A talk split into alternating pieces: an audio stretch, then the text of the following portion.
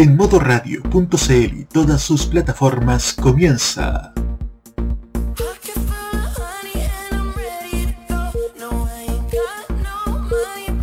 Tolerancia Cerdo, un espacio sobre la contingencia, con sus anfitriones, el Cerdito Chuletas, Seba Arce y Nicolás López. Comenzamos con una nueva edición de Tolerancia Cerdo.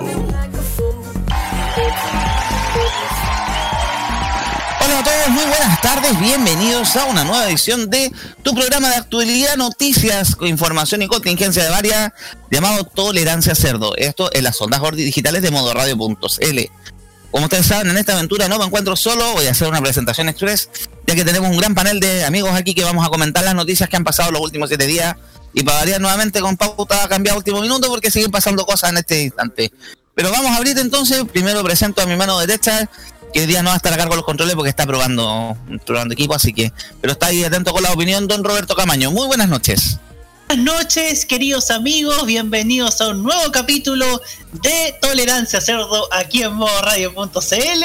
Oye, está, oye, quiero decir, quedan Quedan 214 días. ¡Ánimo Chile! ¡Ánimo Chile! Vamos que se puede, vamos, que, se, puede. Levántate, papito. Levántate, papito. Claro, hay que aguantar esta, toda esta mierda. Ha sido 2017. Gracias, Chilezuela, por tanto. Sí, perdón por tan poco. Ahí se estaba hablando recién, presento también de parte de este panel ya estable de este programa. Vuelve porque la semana pasada no estuvo, pero ahora está en Gloria y Majestad de vuelta, don Roque Espinosa. Buenas noches. ¿Cómo están amigos oyentes de Tolerancia Cerdo? Así es, no estuve la semana pasada porque estuve compartiendo un pequeño, una pequeña parrillada, pequeña parrillada, celebrando un cumpleaños de, bueno, un cumpleaños muy reducido obviamente por todo lo que está pasando, pero igual, no regreso en esta oportunidad, venimos cargaditos, así que... Vamos a ver en intenso, intenso programa. Gracias, Roque. Presento también ahora en el panel de Ya está fijo en este programa y en este radio, don Matías Ayala. Buenas noches. Hola, hola, ¿cómo están? ¿Cómo están? Gracias nuevamente, están aquí presentes.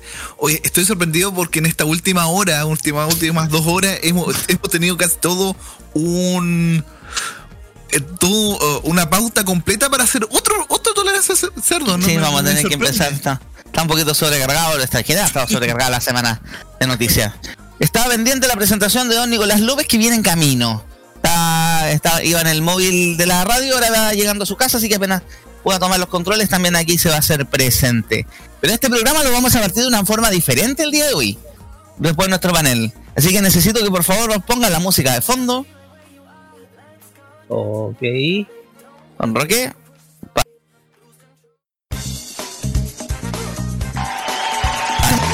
El casting le pasa palabra puro dar la hora. Luego un rosco escrito en cinco minutos y no me la pude. Bueno, no fui el único. De los nueve postulantes no se la pudo ninguno, así que y Chilevisión sigue buscando gente. Bueno, un rosco escrito creo que no es muy buena idea. Lo hablé con incluso con un histórico de pasapalabra, don Edo Peñailillo. Un saludo para él y creo que lo del rasco escrito no era buena idea. Pero bueno, en cambio, debido a esto, vamos a hacerle un pequeño homenaje a este programa de Chilevisión que ya nos tiene un poquito reventado, que revivió la moda de los programas de concurso en televisión. Ahora la Canal 13 también se quiere tirar la piscina con otro más, Mega también con su programa de concursos y aparte asociados a algún juego azar. Pero vamos a hacerle un pequeño homenaje al pasapalabra y vamos a hacer el, el tolerosco cerdo, el prosco de actualidad de la semana y para ello necesito invitar a don Roberto Camaño para que por favor ponga el cronómetro en este minuto y empiece a decir las opciones para yo empezar a contestar. Desde ahora. Ya. A. Opción que obtuvo el segundo lugar en la definición presidencial de la lista del pueblo. Atención. B. Doble oficial del Pato Donald. Boric. C. Recinto hospitalario de la zona oriente de Santiago, que las últimas semanas ha hecho noticia por el vale otro de vacunas inoculadas a un miembro de su directorio. Diga la Conde de institución extremo centrista que alguna vez fue muy popular, pero que actualmente es candidata de cáncer a la piel de tanto ir donde calienta el sol. Democracia cristiana. E. Recinto de eventos de la zona norte de Santiago, del cual se dice tuvo un hospital de campaña que a nadie le consta su existencia, pero que costó mucho dinero. Espacio Resco. F. Parlamentaria por la región de Valparaíso, conocida por tener fetiche sexual con peluches. Flores contiene la G. Candidato presidencial famoso por tener tatuajes, a a sus amigos en el Banco Estado y cambiarse de banda en cada elección, además del apellido. Iglesia. H. Sede internacional del intercambio de guaguas challenge. Hospital de Talca. Y lo que José Antonio Cas evita pagar llevándose su dinero a Panamá. Impuestos. J. Nombre incapaz de ganar una elección presidencial. Joaquín. K. Lo que lleva acumulado años en el Partido Republicano. Quino. L. Organización de ciudadanos que se comportan como partido político, actúan como partido político y la cagan como partido político, pero no son un partido político. La lista del pueblo. M. Licenciado en filosofía de universidad de dudosa procedencia, columnista de medios de dudosa reputación y convencional, constituyente de dudosa capacidad, capacidades intelectuales. Marinovich. N. Candidata presidencial, cuyo único mérito es haber sido ungida por la SOA Bachelet en entrevista, pero que no prende ni con benzina. Narváez.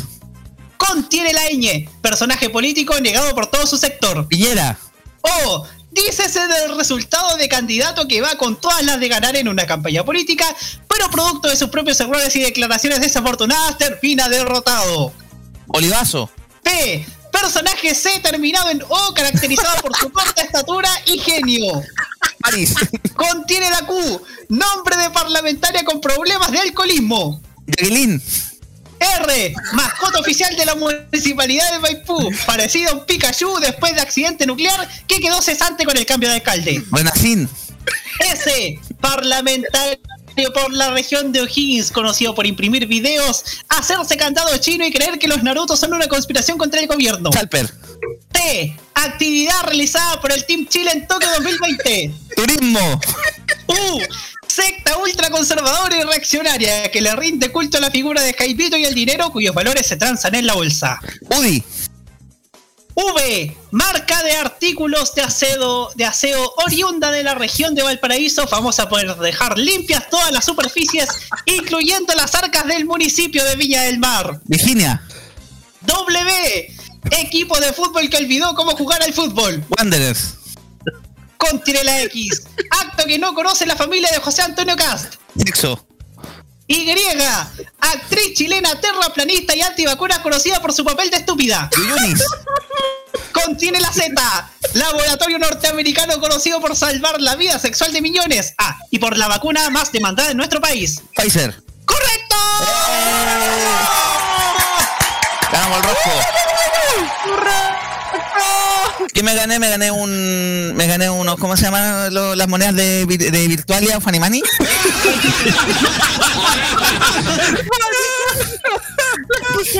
un pozo Fanimanis. Se ganó un año de churrascos gratis. Eh, ahí tenemos nuestro rosco de. Deberíamos empezar con esto, nos empezamos con esta rutina, armar todas las semanas un rosco de actualidad. Sí, sí. sí, me gustó eso, me gustó eso. Entonces estamos, entonces ya empezamos a, ya con todo el tolerancia cerdo del día de hoy, nos vamos con la música. Porque Espinosa había sugerido una canción y la vamos a colocar. OM sí, esto se llama Hope Wizard y volvemos un rato más en tolerancia cerdo en modo radio.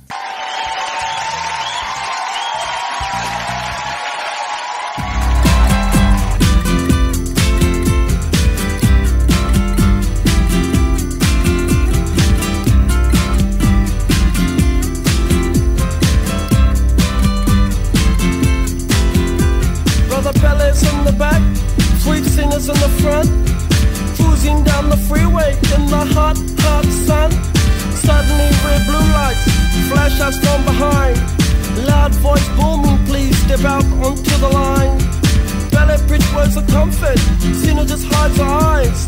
Policeman taps the shades, is that a Chevy 69? How bizarre! How bizarre! How bizarre! Destination unknown as we pulling for some gas. Officially placed a poster reveals a smile from the pack. Elephants and acrobats, lion, snakes, monkey. Billy speaks righteous, Sister Cena says funky. How bizarre! How bizarre! How bizarre! Ooh, baby. Ooh, baby.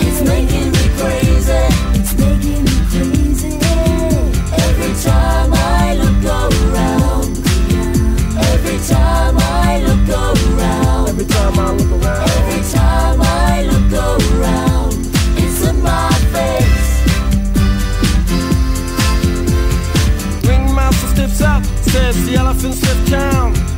People jump and jive, and the clowns are stuck around. TV news and cameras, there's choppers in the sky. Marines, police, reporters ask where, for, and why. Billy yells, we're out of here. Zenith says, right on. Making moves and starting grooves before they knew we were gone. Jumped into the Chevy, headed for big lights. Wanna know the rest? Hey, by the rights, how bizarre. How bizarre!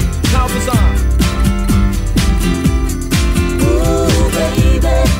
Ooh, baby. It's making me crazy. It's making me crazy. Every time I look around.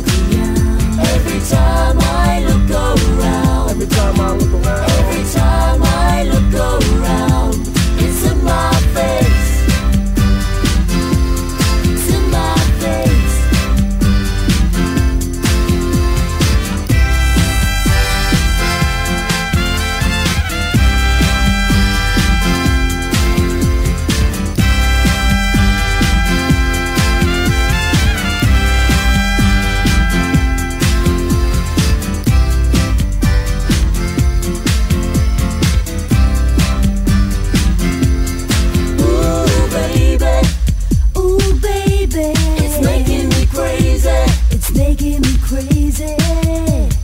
Time I look around. Every time I look around. every time I look around, Every time I look around.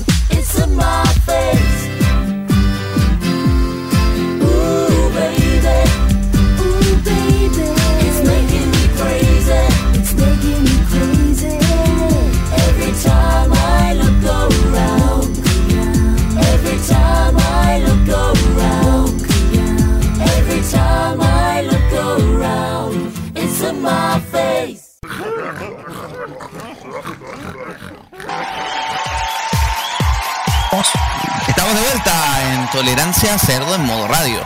Partimos entonces con las noticias de la semana. Vamos a partir con el primer tema. Y un tema un poquito largo, porque han pasado hartas cosas. Ustedes saben, estamos un- en, fin de- en el mes de noviembre, vamos a tener una elección presidencial.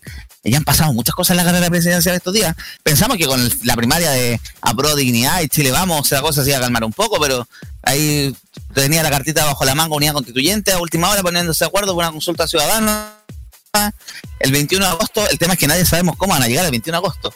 Lo único claro es que hay un debate el próximo domingo 15 a través de las pantallas de TVN, Mega, Chilevisión y los canales anexos, llámese 24 horas, Mega Plus y CNN Chile, para con esos tres candidatos enfrentarlos nuevamente con ideas, ideas, debates y principalmente ese, ese, esa verdadera barraca de palos que se estaban tirando entre, entre Narváez y Proboste la última vez. Bueno, pero esto no solo está pasando eso, sino que dentro de la propia interna de la democracia cristiana está empezando a ponerse turbia la cosa. El día han pasado dos cosas este fin de semana. La primera es la renuncia después de treinta y tantos años de militancia de la ex ministra, eh, ex candidata incluso constituyente Laura Albornoz, principalmente porque ella quería ser candidata a senadora a la región metropolitana y en la elección interna del partido decidieron que el candidato iba a ser Eugenio Ortega Frey, hijo de Carmen Frey, presidenta interina del partido y además, bueno, sobrina, expresidente Eduardo Frey. Saben que la familia, la, eh, DC parece que es un emprendimiento de la familia Frey para esta altura. Por lo cual ella renunció al partido después de varios años de militancia y dieron uno de los puntales de la campaña de Yasna Proboste. Por otro lado, el día de hoy tenemos también algo que va a ensuciar la campaña y va a poner interesante la discusión, porque hoy día en el Congreso, en la Cámara de Diputados, en la Comisión de Mujeres tenía que votar la idea de legislar, la apro- aprobar o rechazar la idea de legislar la despenalización del aborto ante, ante todas las causales hasta la semana 14 de gestación. Y la elección, se, la votación se cayó, salió rechazado 7-6 con un voto de una diputada de la democracia cristiana, Joana Pérez. Y ahora, ¿cómo Yana Proboste va a poner el tema del aborto en su discusión parlamentaria si sus parlamentarios votan otra cosa? ¡Wow! Eso le va- le va, obviamente, le va a poner pelos a la sopa y le va a dar argumentos a Paula Narváez, que este fin de semana también no ha encontrado nada mejor con ese desplante digno un ficus que tiene. Tiene más carisma que un cactus. Va a encontrar, obviamente, el nuevo flanco para atacar la candidatura de Yasna Proboste, que eh, según las encuestas académicas, ustedes saben que la academia no hay que creerle mucho porque no la ha chuntado las últimas veces, estaría más o menos empatada con, empatada con José Antonio Caz. Me parece un poco raro, pero sí, es una opción real. Hablando también del ruso de Paine, eh, tenemos por el lado de la derecha que tampoco Sebastián Sichel logra ordenar la casa. La semana, hace dos semanas atrás, se trató de votar a choro con los parlamentarios, eh, rechazando una, la votación o una posible aprobación, en teoría, porque recién va a entrar la discusión al Congreso, un cuarto retiro de los fondos de las AFPs, cuarto retiro un 10%.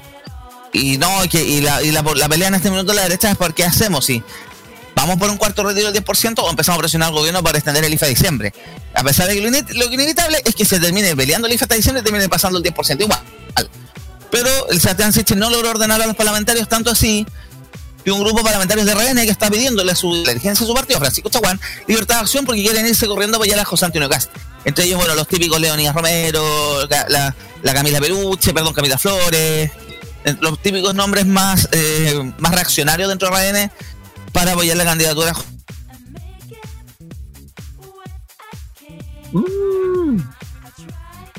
Nuestro estimado Seba. Se nos fue Se nos Seba. fue. Empezamos con los comentarios. Bueno, termina Se Seba, entra.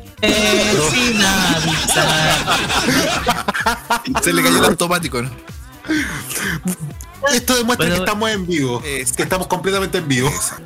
Exactamente, sí. No somos como otros podcasts que quieren ser informativos. Chan, chan, chan. No, pues esto es fresquito, 7.19 de la tarde del 8 del 9 de agosto. Y aquí Seba nos avisa que está sin conexión.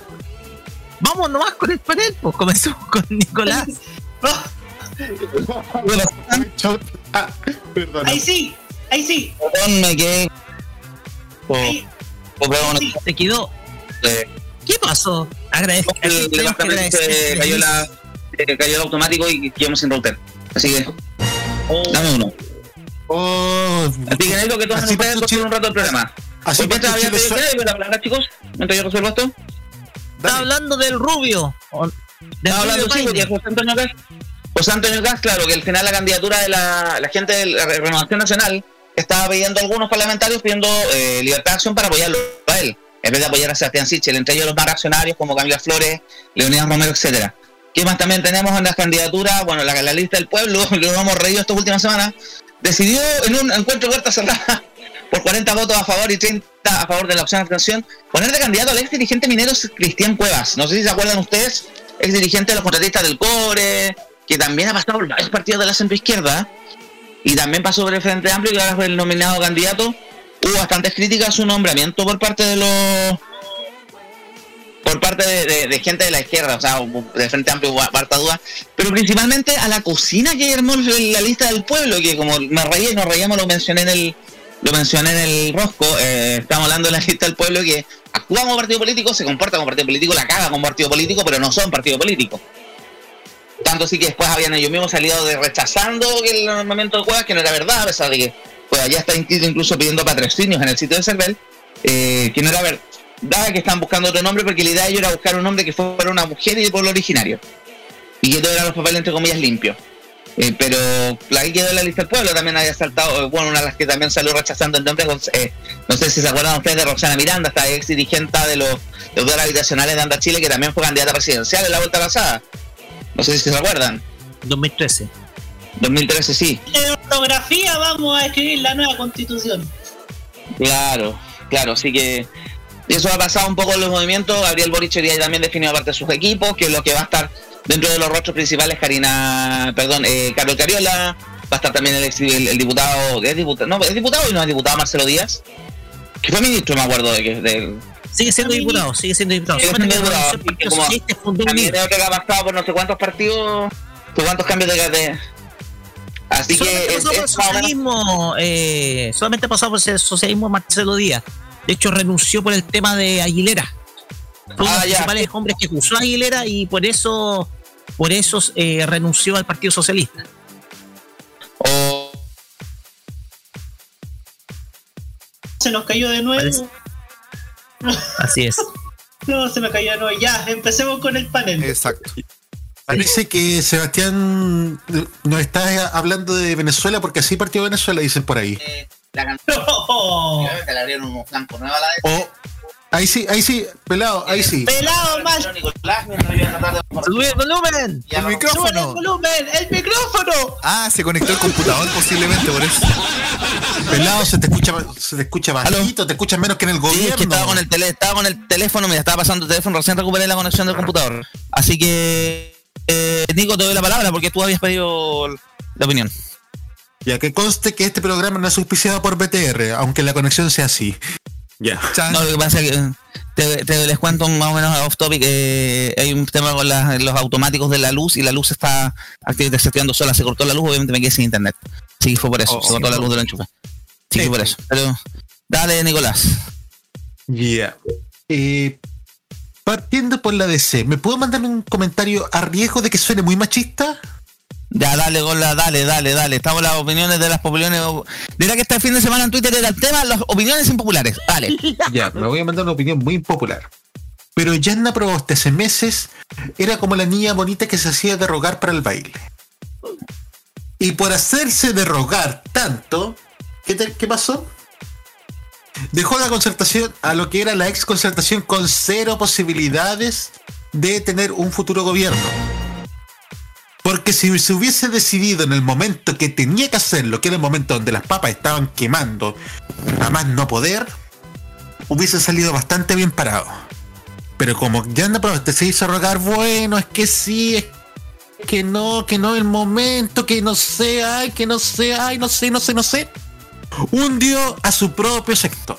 Entre paréntesis, Nico, te voy a comentar algo. Hay un detalle aquí que también se supo el del día de hoy, de estos entretelones, de estas papitas que se, se van conociendo.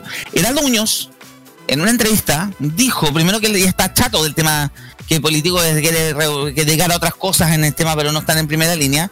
Y por ahí debe entender de que a él lo bajaron de candidato del PPD porque el Partido Socialista ya tenía lista la primaria con aprueba dignidad. O sea, es que, es que esa fue la, igual, igual que lo de Jiménez Kim Rincón, pero que a él lo tenían listo. Si el único tema fue como que Partido Socialista decidía con apruebo dignidad, ya entonces para ir apoyando al Partido Socialista bajemos la candidatura de Aldo Muñoz, pero sin preguntarle a nadie. Así que ese nivel de, de comunicación en el PP, PPD que tiene directiva nueva, que eso usted no esta semana con el caso Peña y Lillo, pero parece que estamos repitiendo las mismas tonterías de siempre. Lo que pasa también es que se supone que, se- que esa cuestión de- del, PP, del, del peso de la prueba de dignidad duró menos que duró menos que los orgasmos sin Pfizer, ya. Y dejando de comentarios funables.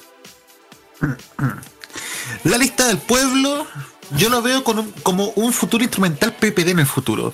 Que el PPD, como saben, nació como partido instrumental para terminar con la dictadura, con en un momento que el PS no podía ser legalizado. O sea, si tú empezás a mirar desde el 90, el PPD ya no tenía más, más razón de existir. La lista del pueblo no tenía más intención de existir después de la constituyente. Pero ¿qué pasó? La lista del pueblo a esta altura solamente el único futuro que les veo es para jueces de Masterchef. Porque qué nivel de cocina hicieron para este para esta consulta, por favor, o sea, un nivel espectacular, o sea, con- tráiganse al carpentier y ya ni viene, aquí tienen un maestro, la lista del pueblo lo superó totalmente.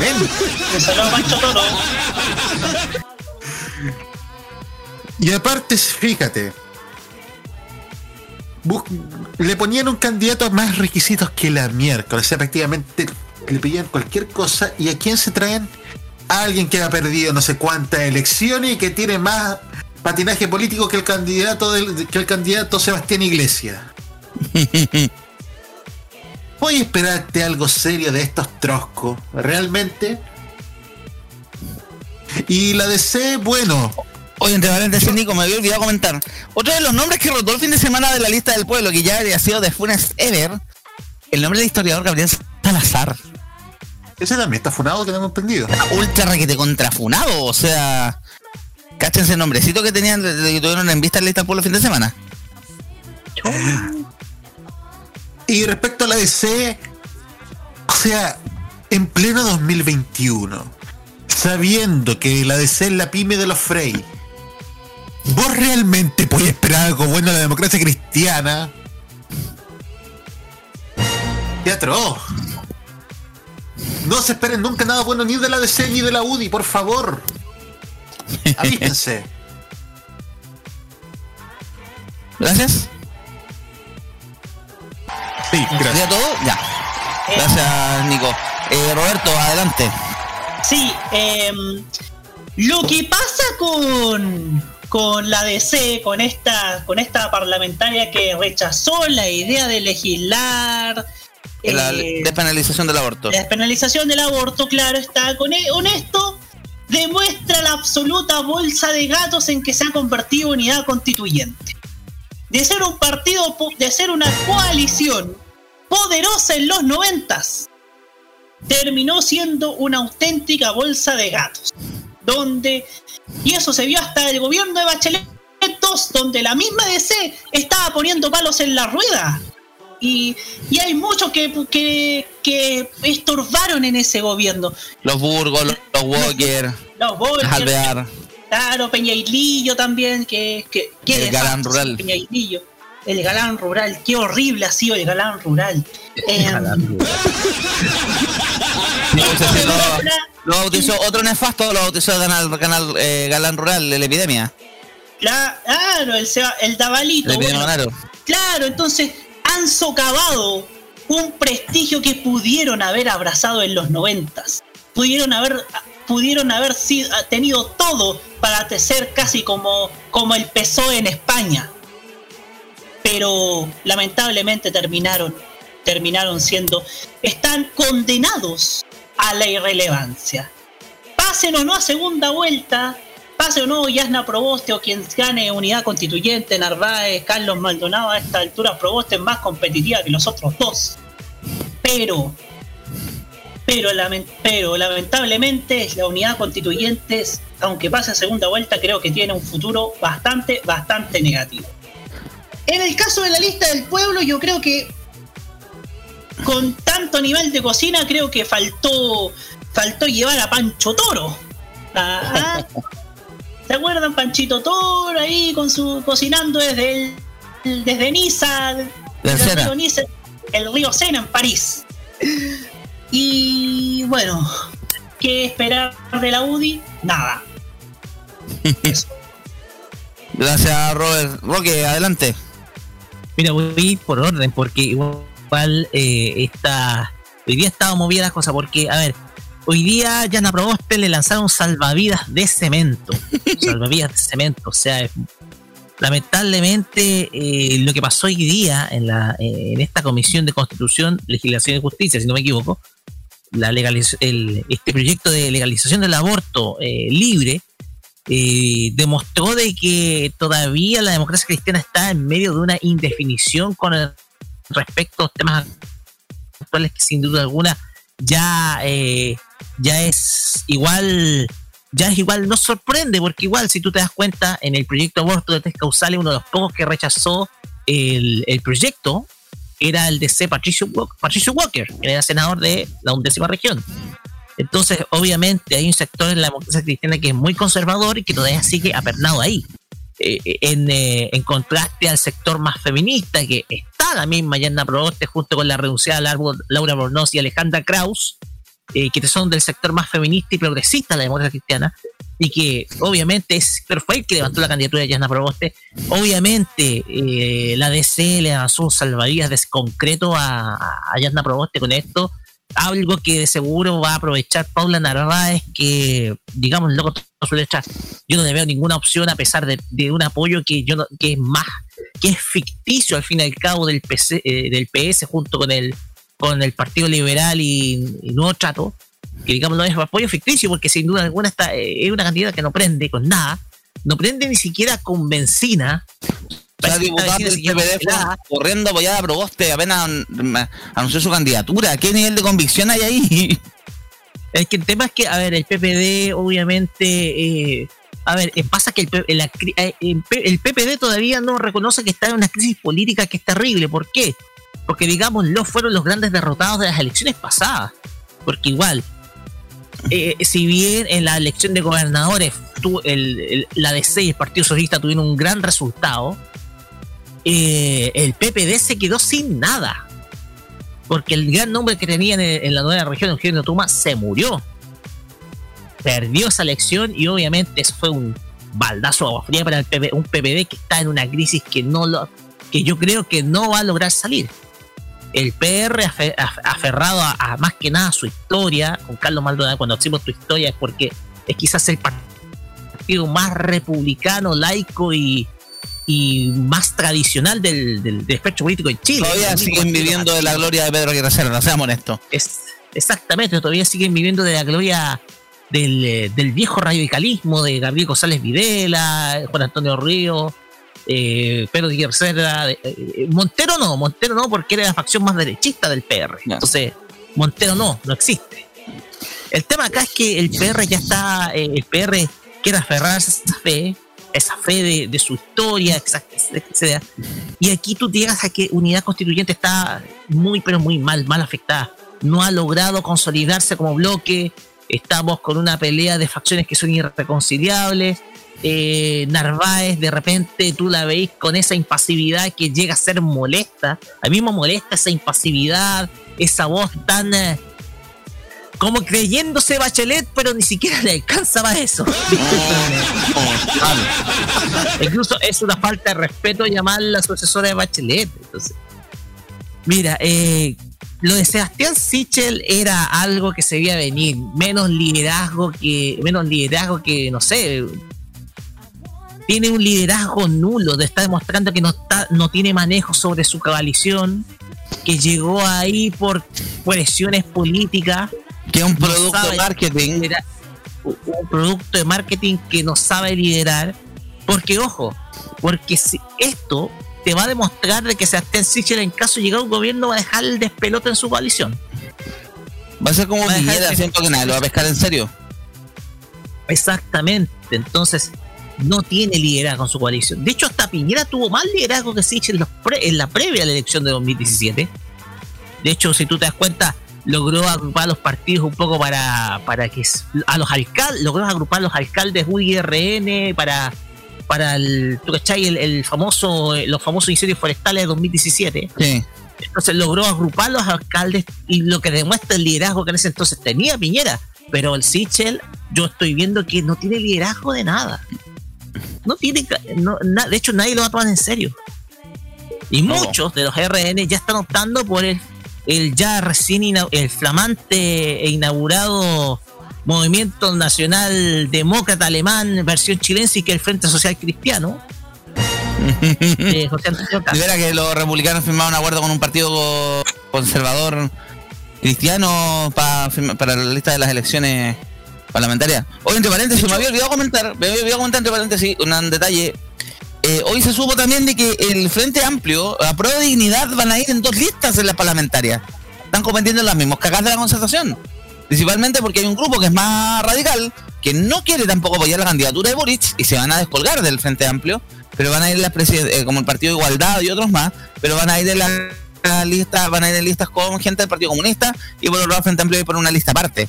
Creo que eh, creo que la última vez que al- alguien ocupó esa estrategia de listas divididas por una elección con sistema proporcional salieron para atrás, como fue el caso que le pasó a la ex concertación o a la ex nueva mayoría de la elección del 2017. Exactamente. El tema acá es que, hablando un poquito de este Frente Social Cristiano que inaugura José Antonio Cast, me hizo recordar eh, de que hubieron muchos partidos que ni siquiera estaban legalizados que apoyaban a Arturo Frei Bolívar, que entre ellos el, el Partido Popular Cristiano, que eran todos ¿Cómo de ese mujer? conservadores entonces. Y, y, lo que, y lo que estaba quedando a la Unión de Centro-Centro, que ya estaba casi muerta, estaba, estaba ya en la UTI, la Unión de Centro-Centro, que apoyaban al, a Arturo Frey, eso un poquito me recuerda a este Frente Social Cristiano, que yo creo que más se parece a, lo- a, lo- a estos frentes políticos brasileños de extrema derecha, ¿vos cachai? Sí. Muy confesionales, muy bolsonaristas, por así decirlo. No, no, te- no me va a extrañar esa postura que tenga José Antonio Gas, pero lo Vamos que sí va a hacer es que se la va a jugar por atraer al sector descontento con Sichel. Y obviamente te lo dije, eh, José Antonio Camp va a ser factor y va a ser piedra en el zapatos va Sebastián Sichel. Entonces, lo dijimos.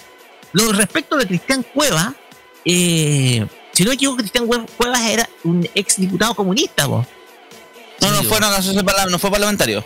Cristian Cueva sí, fue pero dirigente solamente, no, que fue candidato, pero sí, pasó por el Partido Socialista, pasó por el Comunista, pasó por Convergencia Social, por varios movimientos más. Lo que no, no abordado principalmente fue lo que lideró una de las huelgas más masivas de los chucoretistas de Codelco. ¿En qué Como año fue? el- eso fue el 2000 algo, te lo voy a buscar el tiro. Por mientras, pero esa es como que el, el- el gran hito que le recordamos a Cristian Cuevas, porque a nivel electoral nunca ha tenido un, un peso relevante, déjame. es relevante. Lamentablemente le va a pasar al. Le va a pas- yo pienso que esa candidatura va a terminar igual como en la candidatura del. del. 2008. Ay, ay, ay. Y dando de salvadía de plomo a Bachelet en plena crisis económica, ¿cachai? Yo pienso que va a terminar 2007, igual que la 2007 fue, espérate, espérate, espérate. 2007 fue elegido presidente de la Confederación de Trabajadores del Cobre, organización que a través de una huelga que se extendió por 37 días, en los cuales se bloquearon acceso a los principales centros mineros, se produjeron durísimos enfrentamientos entre trabajadores y la policía, logró que Codelco otorgara a través de la empresa contratista mejoras salariales, saludos a- seguros de salud, vida, beca escolar, además del pago de un bono de productividad de 450 mil pesos. Ahora es un contratado. El tema acá es que, a ver, yo pienso que esta candidatura va a terminar igual que la de Eduardo Artes. ¿Te van a decir, ¿UPA habrá juntado las firmas? No lo sé. Porque estaban en eso. Sí, según creo el- el- la Unión Patriótica estaba en eso. Pero igual podría terminar igual que la candidatura de Eduardo Artes, que va a terminar con un porcentaje mínimo de votos de la lista del pueblo. Mira, aquí está todas las pasas creo que tuvo eh, Cuevas. Fue militante del Partido Comunista el año 99. En marzo, en mayo de 2009 el PC lo proclamó de candidato a diputado por Arauco, le fue re mal. El 2013 también postuló de candidato, al- a- pero por el norte también le fue mal. El 2014 fue agregado laboral en España durante el gobierno de Bachelet. Después el 4 de septiembre de 2015 renunció a la militancia comunista. Después en julio de 2016 fue- trató de formar un nuevo movimiento político que se llamaba Nueva Democracia. 4 de septiembre. Después, eh, que fue parte del Frente Amplio. Después se fusionó con otra agrupación y formó Convergencia Social. Después, en noviembre, renunció a Convergencia Social por la postura de Boric de haber firmado el famoso acuerdo por, la, por el proceso de la nueva constitución en noviembre. Después se integró al movimiento Victoria Popular y se unió posteriormente el Conglomerado Chile Digno en fin de apoyar a Daniel Jau en las primarias de Pro Dignidad. Y claro, y ahora lo nominó, lo nominó también la lista del pueblo. Hablan de que la candidatura de Cristian Cuadra básicamente es una pasada de cuenta de gente de la, del Partido Comunista, ligada al Partido Comunista pa- por la derrota de Jadwe. Yo creo que no, no, no va a tener mucho efecto, por primer lugar. No creo que tenga mucha incidencia esa candidatura. A mí me da risa que lo destacaban ahí como no, es que él también es vocero de las disidencias sexuales, porque él sí, él abiertamente, él, él lo conoció como homosexual, pero nunca lo ha usado de argumento para hacer carrera política, para nada. Claro, sí, de hecho... No lo hemos visto como activista en desfiles del orgullo, etcétera. las grandes discusiones que se ha visto con- al movimiento LGBT, como el tema del matrimonio igualitario y otras otras cosas. Me parece que no es un tema, no es un argumento que use él para potenciar su carrera política. Claro, el tema acá es que, a ver, eh, y pasa que esas candidaturas tan, tan, eh, tan mínimas, digámoslo, dudo que lleguen a prosperar, porque igual, digámoslo, el que está corriendo con ventaja acá es Gabriel Boric. Sí. Por más problemas que tenga el Frente Amplio, que tenga estos más... Él ya ganó una primaria, por ende es candidato, punto. Porque los otros tienen, tienen que juntar las aportaciones y las firmas. Exactamente, yo creo que para juntar las firmas en algunos casos, uf, va- a pesar que tienen tiempo para juntar las firmas, eh, va a ser un problema. Pero el tema Sí. es que aquí todo este panorama, en todo este panorama, Gabriel Boric es el que mejor está afectado a todo. Sí. Ya, con eso cierro. Sería todo entonces con este tema de las elecciones. Hay que estar atento a lo que vaya pasando estos últimos días, sobre todo con lo de hoy. Domingo entonces vamos a ver si vamos a ver el debate o vamos a ver la cocina Masterchef. No sé todavía. Hay que, ahí tienen ustedes para elegir en la televisión abierta. Nos Pero vamos si con la música. la lista del pueblo, pues ¿para qué vamos a ver más? Pero me refiero a que gana el 13 va a transmitir Masterchef ese día. Ah, ot- ah, ot- ah, otra cocina, ya. Sí, otra cocina. Así que nos vamos con la música, Roque. Esto te lo había pedido. Esto es un tema del año 98, por lo que yo estuve buscando por ahí. Se llama Yo Woman 97. 97. Este se llama el éxito del 97, de hecho. En el 97 este era una agrupación inglesa llamada White Town. Y la canción se llama Your Woman. A usted le va a sonar familiar ahora. Es de origen hindú. pero es británica. Ya, pero le va a sonar familiar porque la base de este tema usa un, un violín que a su vez también se lo robó el equipo de Dua Lipa para grabar el tema eh, Love Again. Vamos a escuchar entonces Your Woman aquí en Tolerancia Cerdo. Volvemos en tres minutos más con el siguiente bloque de noticias.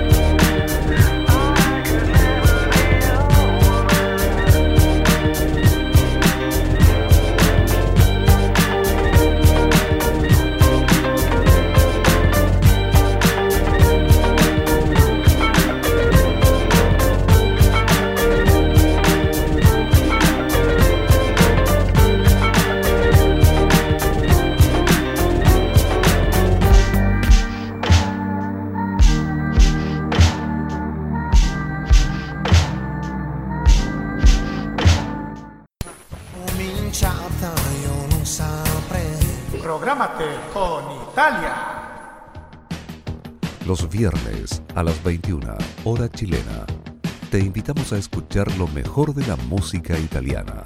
Canciones de ayer y de hoy, estrenos musicales, especiales y entrevistas junto a Nicolás López en modo italiano. Modo italiano de Modo Radio. Modo Radio es o sea, es para ti. Hoy día lo que hay que tener es mecanismos de escucha directos y la humildad de trabajar de forma horizontal, respetando a las personas con sus diferentes saberes, opiniones. Y yo creo que eso es lo que lo primero que tenemos que Nos han construir. hecho creer que somos menos poderosos de lo que somos, pero tenemos un poder real, tan real que está en lo cotidiano, en nuestras acciones, en cómo forjamos nuestra realidad. de las gansas en la red Trini como conocida como Princesa Alba. Bienvenida. Muchas gracias por la invitación. No, gracias a Chile está cambiando y su televisión también. Y en este largo camino estaremos ahí. TVenserio.com. Tres años ayudando a forjar la televisión de un mejor país. Prográmate con el estilo.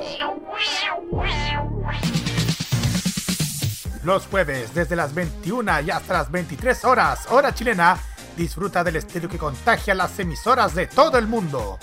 Todo lo mejor del baile y la coreografía, las novedades musicales semanales y lo mejor del sonido de Corea del Sur llega todas las semanas junto a Alice, Kira, Roberto Camaño y la conducción de Carlos Pinto en Keimo. Este 2021 vive Modo Radio, programados contigo. Un viaje a través de los recuerdos de la televisión nacional e internacional es lo que te ofrece Telearchivos Retro en su canal de YouTube. Transpórtate a otros tiempos y deja tu comentario en nuestro extenso material de archivo, el que cada día crece más y más gracias a nuestros constantes hallazgos. Entra a youtube.com, búscanos y suscríbete. Recuerda que somos Telearchivos Retro. Este 2021 vive las noches llenas de recuerdo. Vive modo radio. Programados contigo.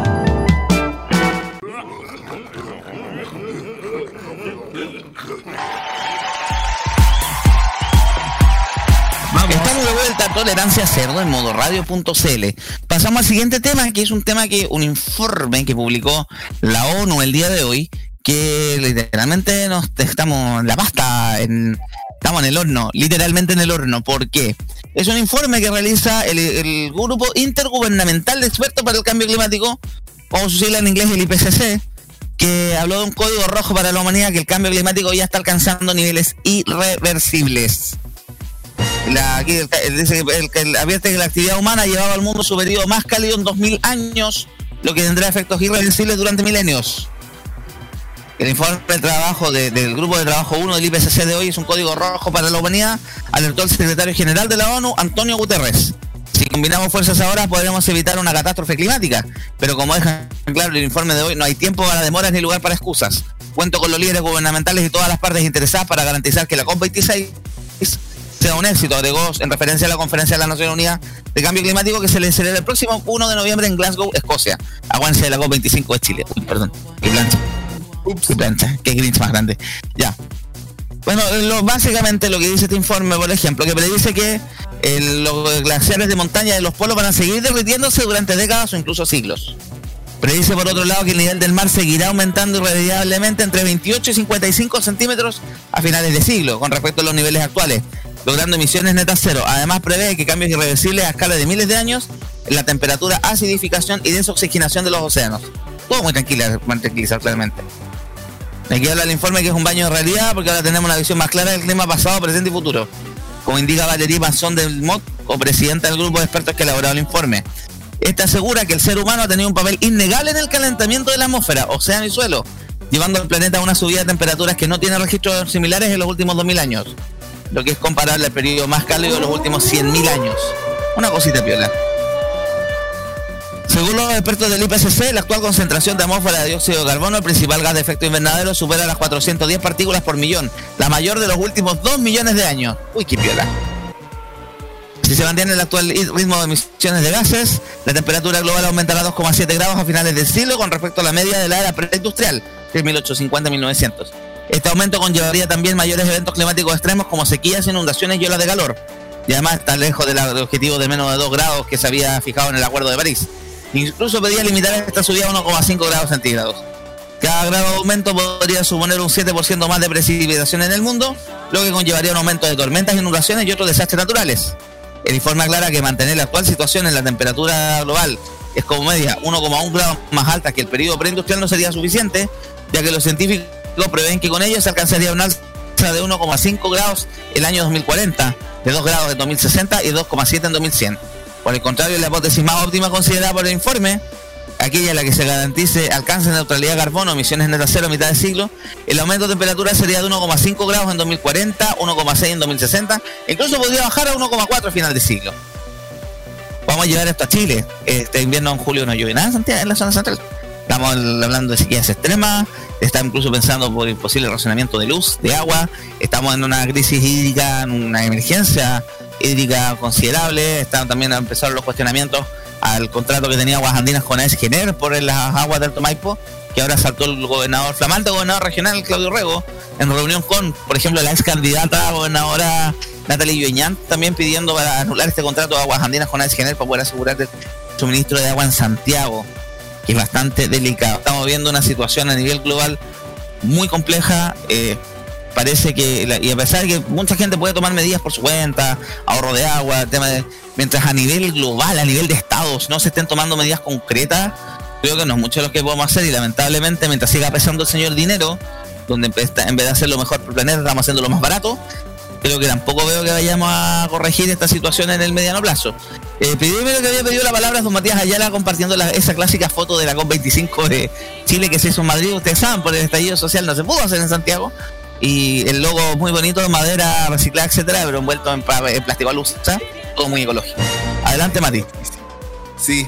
Mira, yo voy a hablar como un ciudadano que vivió en el sur, en, en el campo, en Puerto Montt, ya, pasa, llegando por carretera austral, casi llegando a, a Caleta la Arena. Un sector que es bastante pobre porque en sí las casas son bien humildes. Es más, a lo que voy. eh, no se ha implementado una política de parte del gobierno, y esto es extendible a todos los gobiernos. Estado en este caso. Verdadera, Estado, exacto. Y verdadera para lo que es el calentamiento global y todo esto. ¿Por qué? Por ejemplo, tú sabes que conseguir leña es complicado. Y es el mayor, eh, lo que más ocupa en el sur es la leña. Sí. Eh, sobre todo en un lugar que llueve de las 365 días, lloverá 300. Es decir, llueve todo el año allá en el- de ahí para el sur. ¿A qué voy con esto? Conseguir leña seca es muy complicado. Muy complicado y muy caro. Algo que un bolsillo normal no lo podría sostener en realidad. Y, y claro, no tiene una política real, por ejemplo, para poder hacer el cambio a un, a un calentador eléctrico de verdad. limpio. Exacto. O un... Sí, sí. Datito. ¿Tú sabes a cuánto está el precio de un bin de leña seca? Ahora Entre no. 38 38 mil y 40 mil pesos. Imagínate. En cambio, uno compraba una vara, allá en Puerto Montt se compraba por vara, y comprabas una vara que, si no me falla la memoria, eran eh, de, de 1,5 por 1,5 metros, es un cuadrado. Y, y te costaba de- de leña que no estaba seca seca, sino que estaba más húmeda, te costaba 10 mil pesos y con eso igual sobrevivías el mes o la semana en realidad. ¿A qué voy con esto? Eh, por ejemplo, para poder implementar energía, eh, calefacción eléctrica de verdad, tendrías que reforzar todas las redes eléctricas y tendrías que poner lucas para reforzar esa red eléctrica. El gas, que es el otro método en que podríamos ah, eh, bajar un poco, sería igual, porque siempre hay una contaminación con el gas, pero no tan alta como por ejemplo con la leña. No, no da. El gas actualmente en Puerto Montt, el de, el de 11 kilos está costando 20 mil pesos. Entonces no, El gas está excesivamente caro. está excesivamente caro. ¿Qué otra alternativa tienes en un lugar rural que no sea la leña? Ninguna. Ninguna. Ninguna. Ninguna. Entonces, no hay un método real que, por lo menos que este, el, que el Estado haya eh, implementado para poder bajar esos niveles. Al fin y al cabo, ¿por qué voy con la leña? La leña en realidad contamina mucho. Todos los que han pasado, por ejemplo, por la carretera, la ruta 5 a la altura de, de, a la altura de Temuco, que la niebla no es niebla, es humo. Es solo humo que hay en la ruta 5 cuando tú pasas por fuera de, de Temuco. Temuco es una de las ciudades más contaminadas del continente. Exacto, igual pasas a Puerto Montt, es lo mismo en la ciudad de Puerto Montt, no es niebla lo que hay, es humo. Y claro, ¿por qué? Porque la gente busca el método de calefaccionarse. Hay que recordar que los inviernos son fríos en el sur. Y si no hay un, un estado que ponga de alguna forma algo que nos permita bajar esos costos, porque claro, tú decís, pucha, yo voy a poner electricidad. Pero al fin y al cabo, la, cale- la calefacción eléctrica para calentar una casa en el sur debiera ser de una potencia muy alta que es muy probable que las redes eléctricas no lo soporten. No. Así que ahí es un En ojo muchos casos, grande. en muchos casos eh, resulta en que la calefacción eléctrica termina, por ejemplo, consumiendo o mucha energía, lo que, lo que hace que se encarezca muchísimo la, la cuenta mensual de electricidad, o también optar por un mecanismo de calefacción mixta. Quiero decir, por ejemplo, que sean estufas eléctricas con parafina. Claro, como la famosa Toyotomi. Exactamente. Pero el tema es que, claro, en un sector rural no tienes cómo ir a comprar parafina tampoco. po. Ese, es el tema. Nosotros en Puerto Montt estábamos a una hora del servicentro más cercano. Entonces no, no es conveniente tampoco en auto una hora. Adelante sea. Ya, luego hacer tú nuevamente un salto de luz acá en el departamento. Eh, eh, mira, la- con respecto al tema, la- al tema eléctrico, o sea, del, al tema del consumo, hay que destacar el caso de regiones es distinto con la realidad que tiene. Pero caso de Santiago, ustedes se han dado cuenta de la cantidad de casas, sobre todo en el sector oriente, que usan leña a diestra y siniestra, algo que está prohibido dentro de la región metropolitana y algo que se ha fiscalizado, se ha reclamado muchas veces. Incluso a la se le sacó en cara con la cuestión de la- cuando andaban, cuando hacían pegándose el choco en el tema de los drones, de que tenían vigilancia por vía avión, pero ¿qué pasa con el tema de, lo- de lo- cale- las casas que cal- calefaccionan con leña, que se nota el tiro, el humo que están tirando por fuera, y no hacían nada? En Santiago cero fiscalización, porque además son los sectores más pudientes. Hay gente que sí tiene condiciones para poder instalar otro tipo de calefacción más limpia y que además la región metropolitana tiene otro tipo de condiciones atmosféricas que no te hacen necesario tener una estufa de leña prendida todo el día menos en la región metropolitana urbana, no es lo mismo que estamos hablando, no sé, una parcela en Melipilla, o una parcela para el lado de Mayoco, ¿cachai? Estamos hablando de casa en Pitacura y Las Condes. Correcto, sí, es, verdad. Y que eso, eh, ¿quién me había pedido la palabra más después del, del Matías Luis Nicolás? Nicolás, adelante, yo mientras voy a ver cómo conecto el internet.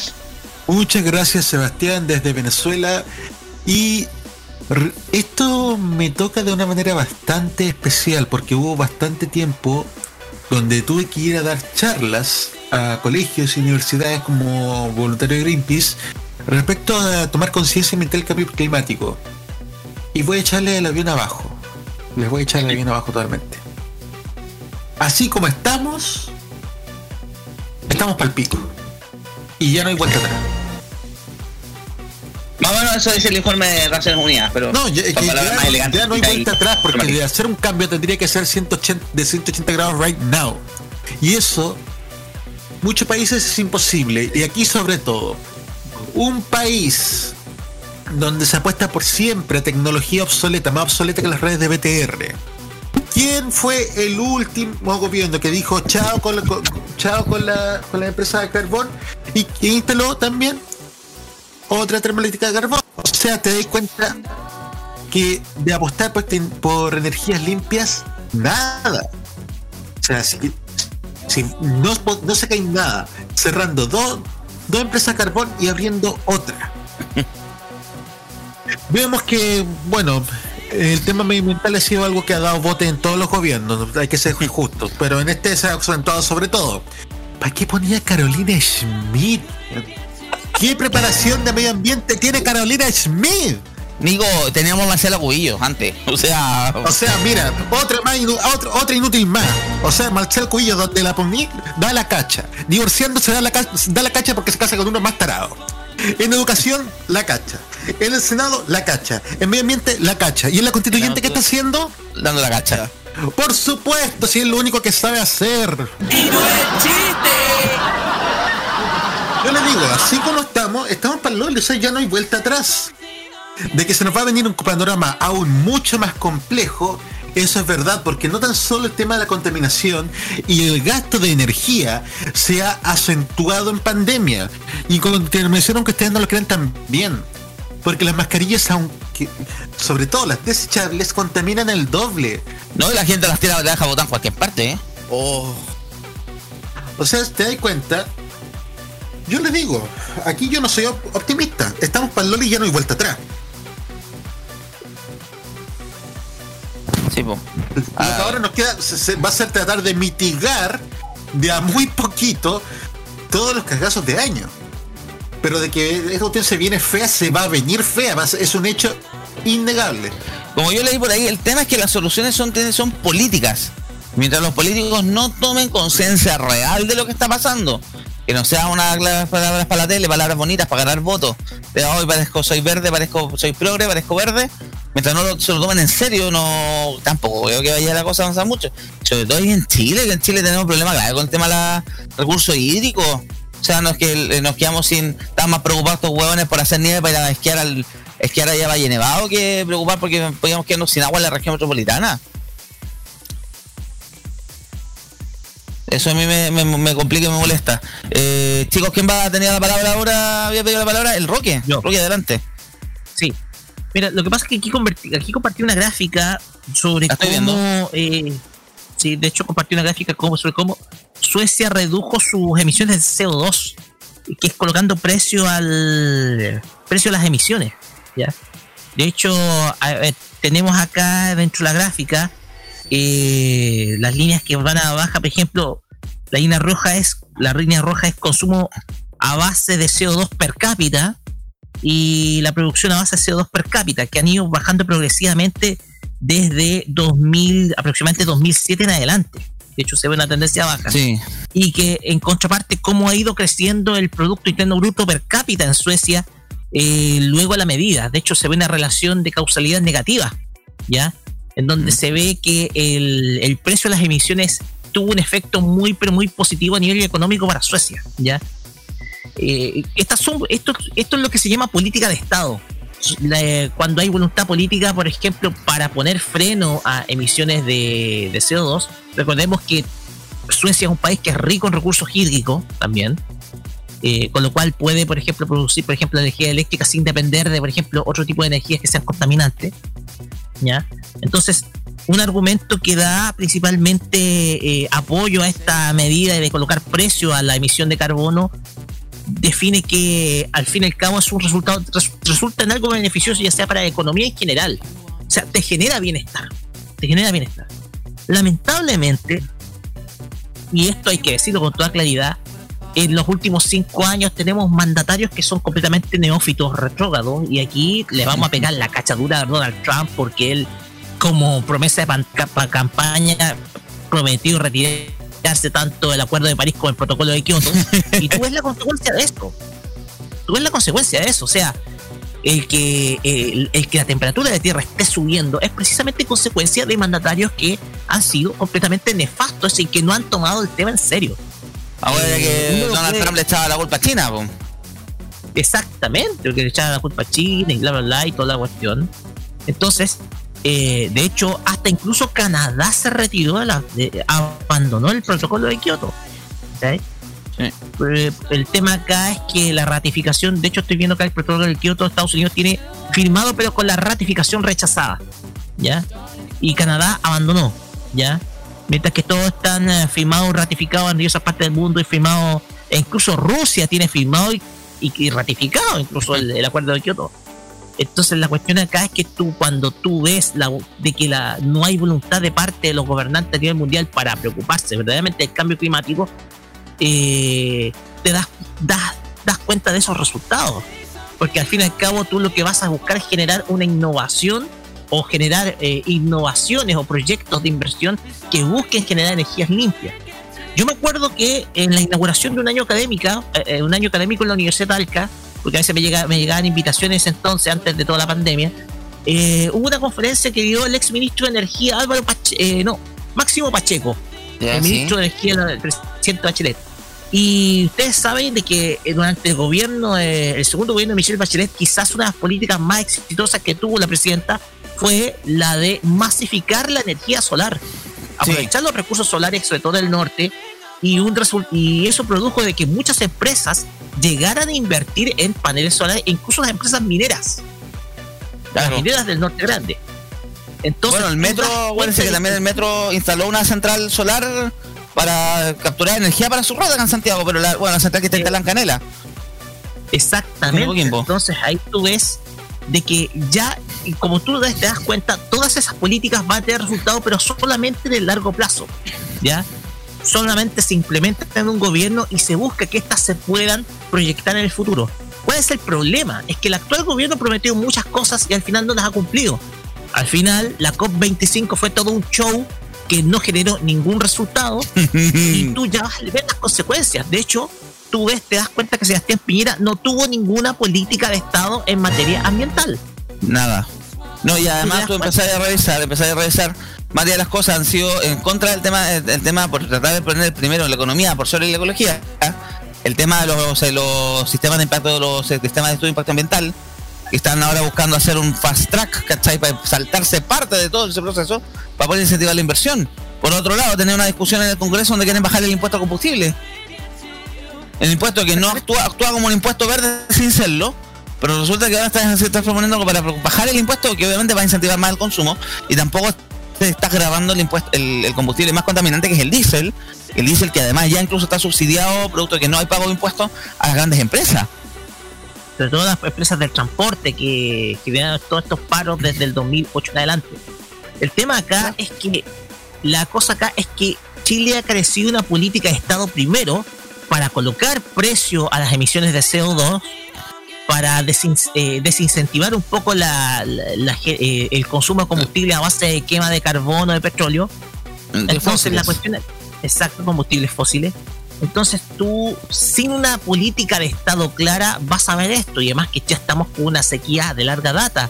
De hecho, yo lo conté en un momento, eh, cuando fue- fue el día del estallido social, el día 18 de octubre, en donde el, el río, eh, el estero antivero de San Fernando, era, era el mes de octubre y estaba completamente seco, no había nada, eran puras piedras nomás. Entonces la cuestión acá es que eh, Chile ha carecido de una política de Estado que permita generar impulso a tecnologías verdes. Se dio el primer paso en el pasado gobierno de Michelle Bachelet con esta política de paneles solares, de una inversión, pero de paneles solares. E incluso hay otros países que ya han estado preocupados de, sobre todo del uso de tecnologías verdes. Entre ellos, uno de ellos es Israel. El tema acá es que las potencias más grandes, entre ellos Estados Unidos, constantemente se han negado a eh, reducir sus emisiones de CO2 y obviamente vamos a tener el resultado que tenemos ahora. Un aumento de la temperatura de- a nivel de la terrestre, vamos a tener un aumento sobre todo del, de, de lo- un aumento de las aguas del mar, producto del descongelamiento de los polos, el descongelamiento de los polos va a ser mucho más acelerado, entonces la cuestión es que el panorama no se ve para nada optimista y obviamente eso lo vamos a terminar pagando no ahora, sino en 100 años más. Yo pienso que ahí lo vamos a terminar pagando. De hecho, o, o se crea una política de Estado o simplemente nos morimos de sed. Nos quedamos sin agua. Y obviamente está el tema del, del robo descarado de agua de parte de algunos agricultores. Digamos, también eh, a, los, a los pequeños agricultores no se les ha dejado nada. Y que va a ser uno de los temas, por ejemplo, la discusión de la comprensión constituyente. Sí, gracias Roque por la opinión. Eh, voy a invitar acá al panel porque estaba pidiendo su espacio para su palabra. Sáquele muta el micrófono, don Jaime Betanzo, que está de paso. Buenas noches, había pedido la opinión sobre este tema. Hola, buenas noches, sea buenas noches a todos. Eh, estaba por mientras en el palco Happy Jane y Proctor Glivenol por si acaso. Eh, mira, sobre el tema del cambio climático, Chile ha sido muy irresponsable porque, primero que todo, esto ha pasado por, primero que todo, la medida de cómo han trabajado estos gobiernos. Estos gobiernos han estado de la mano con el empresariado y tampoco ha sido responsable y tampoco es responsable la ciudadanía que por esto está acelerando el cambio climático y los problemas de la sociedad. He escuchado a muchos eh, movimientos políticos y estuve escuchando así de paso un, a un militante de la Unión Patriótica que está más a la izquierda que la zurda de Jaime Rivero.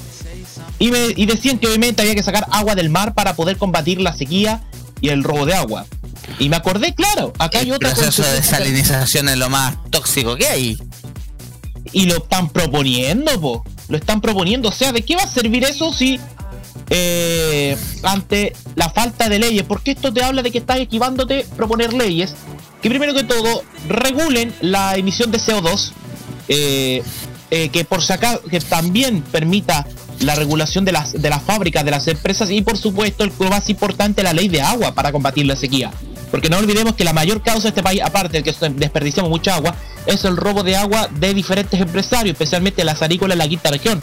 Yo estoy viviendo en una región donde a la donde prácticamente la sequía la están azotando. En Petorca, en Cabildo, en La Ligua, en Yayay, más zonas al interior donde hace más calor todavía. Donde, por ejemplo, estar en Santiago, con 36, 38 grados en verano, donde hay gente que, por ejemplo, no puede orinar ni defecar porque no existe agua potable. Y tienen que hacerlo en bolsas de. Y tienen que hacerlo en bolsas de basura, lo más indeplorable y lo más indigno que hay. Entonces, para mí hay una gran responsabilidad de una parte del Estado chileno en no responsabilizarse en temas ecológicos y del medio ambiente. Segundo, de las empresas de no haber tomado eh, postura respecto al tema y además ser cómplices de la contaminación medioambiental, sobre todo acá en Quintero. Y tercero, de la propia ciudadanía de descuidar y de no saber eh, trabajar muy bien el tema de la basura, de compostar la basura. Eh, a mí que me hablaba del tema de Suecia. Y me acuerdo en Suecia, yo tengo una amiga que vive en Suecia, está haciendo una pequeña especie de pasantía de trabajo, está trabajando incluso en la Ericsson. Me quiero ir. eh, y por ejemplo me decían que en Suecia se podía compostar, imagínense que se podía compostar, o sea, separar los contenidos de la basura, por ejemplo, el, el papel, el plástico, el cartón, y que a través de ese reciclado se podían lograr descuentos en los supermercados. ¿Se imaginan lo que es eso? Obviamente estamos muy difíciles en Chile porque aquí le, aquí con cuál se sabe cuál es que 2 más 2 es 5 y la van a saber compostar, pues compadre. No, acá en Chile lo más cercano a eso que tenemos lo de Vive Eco con las botellas en el Metro Valparaíso, que no sé si todavía existe. Eh, sí, todavía existe, pero están de adorno al lado de los dispensadores gratuitos de alcohol gel, especialmente en la estación Villa Alemana. Em, Pero básicamente es lo único que ejemplo cercano que tenemos del, del tema. Pero es que además en Chile tenemos el tema de reciclaje y yo ahí me voy a tirar un palo contra las municipalidades. ¿eh? Loco, en Sí, mi casa, también. yo soy seco para tomar bebida, con colecciono botellas plásticas, mi mamá las guarda, las guarda aparte. Pero es un cacho ir a depositarla en alguna parte porque las municipalidades, en algunos casos, han desmantelado sus redes de reciclaje. Yo tengo que pescar el auto y irme a una a Maipú, a Cerrillos, a dejarla, porque Santiago Centro, vamos a ver si la Haller toma medidas en ese aspecto. Pero en Santiago Centro, más encima, cometieron la estupidez de desarmar los puntos de reciclaje, porque iban a incentivar el reciclaje a domicilio, pero nadie, la municipalidad no va nunca a buscar las cosas. Imagínate, imagínate, imagínate, Sebastián, de que yo estoy viviendo en Villa Alemana. Villa Alemana, o más conocido para Nicolás López como Villa y Lesbiana. Villa, y yo le digo Vi, como y yo le digo Villa Lesbiana. Eh, a lo menos si hay una cosa que puedo aplaudir del el señor Sabat, es que el señor Sabat ha dejado en el centro de Villa Alemana un punto de reciclaje, donde si bien tiene un horario tiene un horario específico porque trabajan personas ahí para recibir las cosas, pero eh, en cada sector, en cada población, aunque se tarden una, una semana, dejan ahí un punto de reciclaje donde se botan todas las botellas PET. Y las botellas PET, para la gente que no sabe, son las, las botellas desechables, pues de bebidas, de lavalosa, de detergentes, de jugos, hasta de lubricantes. Sí. Eh, no, ojo, de lubricantes eh, de auto. Los otros, los otros lubricantes no sé con qué, no sé con qué lo harán para reciclar. Pero el tema está ahí. Pero el tema está ahí. A lo menos tuvieron responsabilidad y yo espero que ese legado siga a lo menos con la actual alcaldesa y alemana Javiera Toledo. Dale, Jaime. Sí, pues yo creo que también hay, hay un tema ahí pendiente del tema de los reciclajes. Hay, hay un montón de medidas, hay un montón de medidas o de ideas o de iniciativas, pero están todas súper eh, atomizadas. Falta una coordinación central. Hay que aprovechar. Ahora por fin tenemos un gobernador regional que podría ordenar un poco más la casa, a, a pesar de que no tiene muchas atribuciones, pero podría hacer un- algo a nivel regional para poder ordenar y empezar a tomar medidas ya más concretas, porque si ahora empezamos de nuevo con esa medida atomizada, que tenemos una comuna que tiene un sistema de reciclaje, otra comuna tiene otro sistema de reciclaje, otra comuna que no tiene el sistema de reciclaje, eh, vamos a tener, claro, comunas con altos de basura, comunas donde el manejo de la basura es un problema, Santiago Centro es uno de los temas que es recurrente a todos los alcaldes, cómo manejamos la basura, eh, Mientras si no, no corregimos eso, porque empezamos a incentivar el reciclaje, la separación de residuos, mi mamá lo hace por su cuenta, pero el tema es que también un departamento súper chico, no hay mucho espacio. pero si no se hace a nivel general, tampoco mucho lo que vamos a avanzar. Y como mamá, yo también lo digo por ahí, no hagamos nada tomando muchas iniciativas individuales, de ahorro de agua, energía, etcétera, si las grandes corporaciones siguen chupando agua como locas, siguen gastando luces como locos, eh, siguen dilapidando recursos naturales como locos, eh, depredando el planeta. Claro, po. entonces ahí hay, ahí hay una contradicción importante porque eh, hay responsabilidad de las megacorporaciones, corporaciones obviamente nacionales y, e internacionales, eh, que tienen que ver con los monopolios de la comida, que tienen que ver con los monopolios de la, de la obviamente de la distribución, de, la, de diferentes ámbitos, hasta en el petróleo, que tampoco se hacen responsables, que no hacen tampoco campaña verde dentro de lo que deben cumplir como con lo que se llama la responsabilidad social empresarial, las RSE. No, y ahora hay una ley, hay una ley, la famosa ley REP, que en Chile es letra muerta. Ah, bueno, como toda ley en Chile, ¿por qué te Es sorprende? letra muerta la ley REP, que obliga a las empresas a hacerse cargo de sus residuos. Hay empresas que han tenido que tomar medidas, tema de tecnología, por ejemplo, el tema de los residuos tecnológicos, hay empresas que tienen que hacerse cargo de la recolección de eso, pero hay otras empresas que se da lo mismo, e incluso han ido a tribunales para poder el- la aplicación de la ley como tal. Bueno, oye, pero o sea, ¿qué podemos pedir acá en Chile si es el país de, la, de las leyes de letra muerta? Si hasta la ley de discapacidad es letra muerta en este país. Sí, po. Sí, po, Jaime. Entonces, Gracias. lamentablemente pasa eso, o sea, ya para cerrar mi parte. Sí, pues gracias por tu opinión. Eh, Roberto, tú la opinión y vamos a pasar a la canción con el Rocky porque ya nos va quedando un Sí, poquito. porque eh, han mencionado que Piñera fue, este gobierno, el gobierno de Piñera fue uno de los pocos que no ha firmado el acuerdo de Escazú. Sí, po. Oh. Acuerdo promovido por Chile. Un acuerdo promovido, sí, o sea, un acuerdo que fue promovido por Chile y que no firmaron, o sea, otro, otro... y con puros argumentos de mierda, man. Encima se están defender el negocio, si es lo único que le interesa a estos gallos. Otro fracaso de este gobierno. Este gobierno acumula fracasos por donde se le mire. Yo quiero contar además que eh, en el caso de mi región, que es la región del Biobío, eh, hubo una bataola hace algunos años porque habían unas termoeléctricas en Coronel. ¿Bocamina? Bocamina, exactamente, Bocamina. Recientemente Bocamina la cerraron, tengo entendido que de tomar la determinación de cerrar eh, Bocamina, pero eso fue, pero fue todo, toda una bataola porque hubo muchas críticas, incluso hubo gente que fue a protestar ahí en la cadena, la cadena de agua que va al mar de donde, donde pusieron el- la central de Bocamina. ¿Y quién fue uno de los impulsores de Bocamina? Fue el entonces alcalde de Coronel, el señor Leonidas Romero. El mismo que ahora es diputado, que es El ultra mismo, canuto. El mismo. El mismo. Uy, El- Diputado RN. Diputado de RN, sí. Sí, sí, me ha sonado varias veces el nombre de Leonidas Romero. Sí, el que llamó Daniela, no, Daniela no, Vega varias veces la huevona, perdón.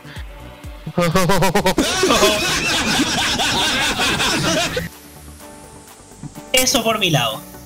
Gracias, Roberto. Bueno, cerrando un poco el tema entonces, hay que estar atentos y vamos a tener que empezar a presionar a nuestros gobiernos con ese con ese asunto del tema medio ambiente como que siempre lo ocupan como para, para ser choros, modernos, pero nadie se lo han tomado en serio como y la, el- la alerta de la ONU clara, o se lo toman en serio o cagamos todos. Ahí es lo único que hay que hacer. Nos vamos con la música entonces, nos vamos a escuchar a Simply Red con este tema que se llama Sunrise, que usa el sampler de un tema de Hollow Notes, Hollow Notes, pero vamos a escuchar aquí a la voz de la, claro, aquí vamos a escuchar la voz de Simply Red. go for that, se llama la canción. Es el tema, sí. Sampler de Hollow Notes. Vamos a escuchar a Simply Red y volvemos en cuatro minutos más con lo, el cierre del Tolerancia Cerdo con un par de noticias a la rápida y las palabras al cierre.